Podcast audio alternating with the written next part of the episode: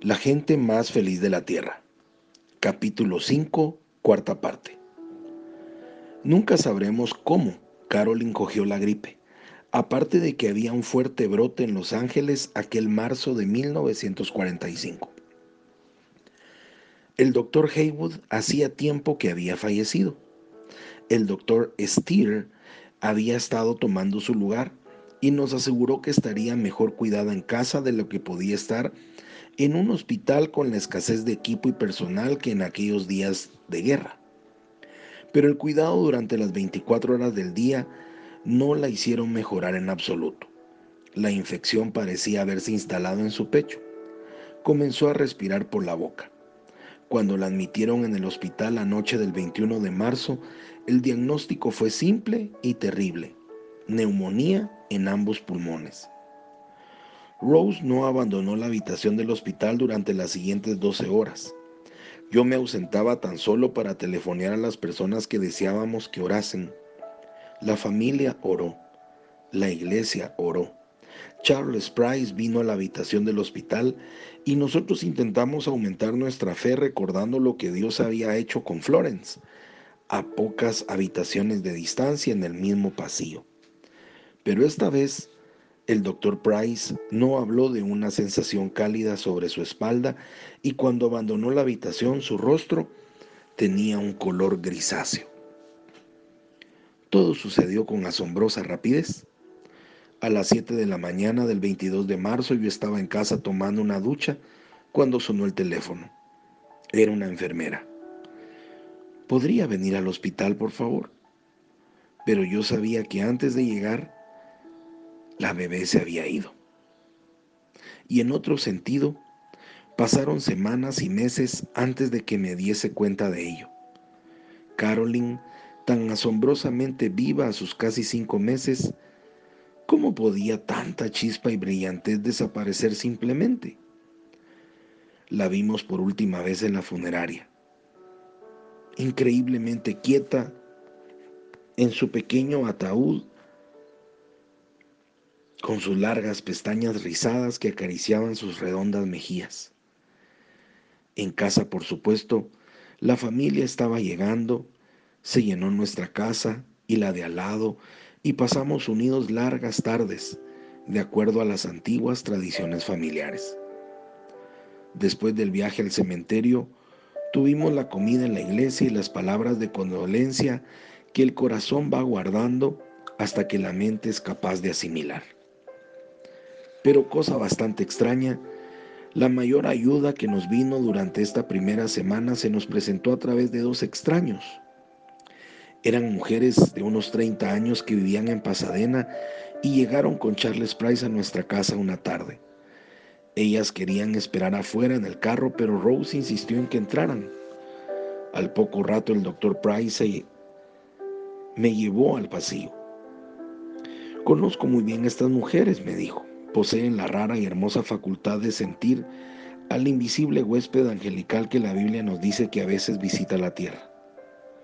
Desde el momento en que entraron en casa, dijo el doctor Price, las dos mujeres, Dorothy Doan y Allen Brumbach, habían advertido la gran compañía de ángeles más de los que hubiesen encontrado jamás en un solo lugar. Dicen que el aire está saturado de ellos. Este fue un don que nos guió a través de momentos bien difíciles. Los malos momentos vinieron tan inesperadamente. Un domingo en la iglesia, Rose saltó desde su banco en la acción, en la sección de mujeres y corrió hacia la puerta. Cuando la alcancé en la acera estaba llorando.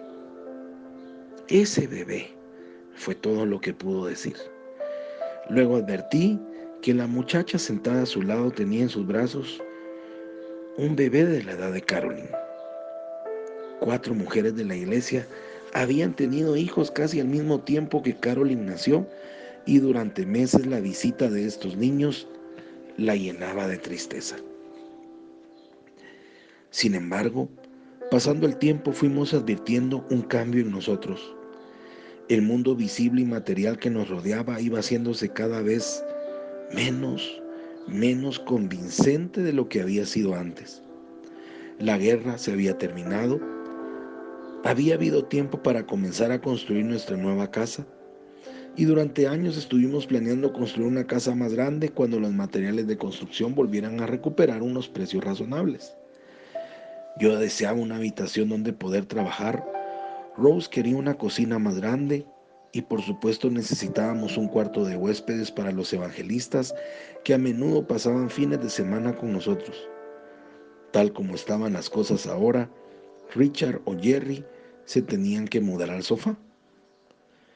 De todas formas, sin que dijésemos una palabra, Rose y yo sabíamos que jamás construiríamos esa casa, en parte porque esta pequeña casa estaba llena de Carolyn, el rincón donde siempre había estado su cuna, el lugar fuera del baño donde solíamos poner la vacinilla, pero también había aquello de tener un estudio, una bonita habitación para huéspedes y todos los aparatos de cocina nuevos, pero una y otra forma dejaban de ser importantes.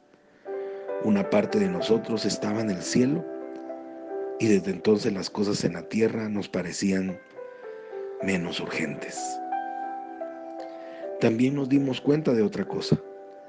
En la mañana, después de que Richard y Jerry salían para la escuela, Rose y yo permanecíamos en el desayunador para nuestras oraciones de la mañana. Inclinábamos las cabezas, hablábamos con Dios acerca de las cosas concernientes al día. Y ahora de pronto la pequeña mesa no estaba bien. De nuevo, sin decir una palabra, ambos supimos que deseábamos arrodillarnos para hablar con el Señor. Juntos, una mañana, Fuimos a la sala y nos arrodillamos sobre la alfombra oriental que habíamos recibido como regalo en nuestro décimo aniversario de bodas de parte de la familia de Rose. Desde entonces aquella alfombra roja con campos de flores azules fue el lugar de nuestro encuentro con Dios. No es que nos hubiésemos vuelto más temerosos de Dios desde la muerte de Caroline, sino que Dios se había convertido en algo más grande, más cercano, más auténtico. Su viva presencia nos hacía rodearnos con reverencia. Y fue en esta sala una mañana donde yo di el paso que me había estado resistiendo a dar por tanto tiempo. Dije, Señor, no sé en cuanto a Rose, pero me doy cuenta de que nunca te he puesto en el primer lugar de mi vida. Las reuniones en las carpas, algo de mi tiempo, algo de dinero. Pero tú sabes, y yo sé, que mi familia ha estado primera en mi corazón. Señor, yo deseo que tú tomes el primer lugar. Sentí la mano de Rose en la mía. Era la confirmación que necesitaba. Rose jamás había sido una mujer de muchas palabras.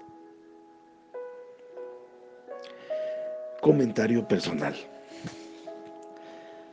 He perdido la cuenta de cuántas veces he transmitido este libro y esta parte siempre me quiebra. Me hace ver que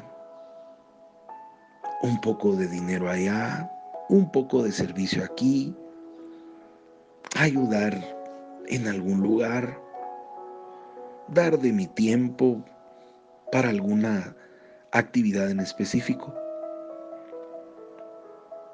Muchas veces es pensar que Dios es primero en mi vida.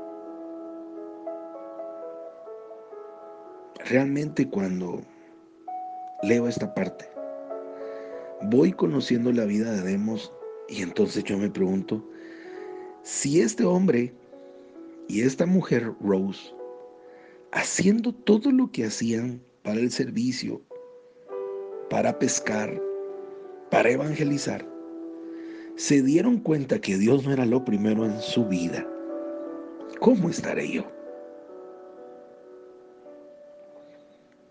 un buen autoanálisis que podemos hacernos hoy Y en cada momento de esos que tenemos el tiempo suficiente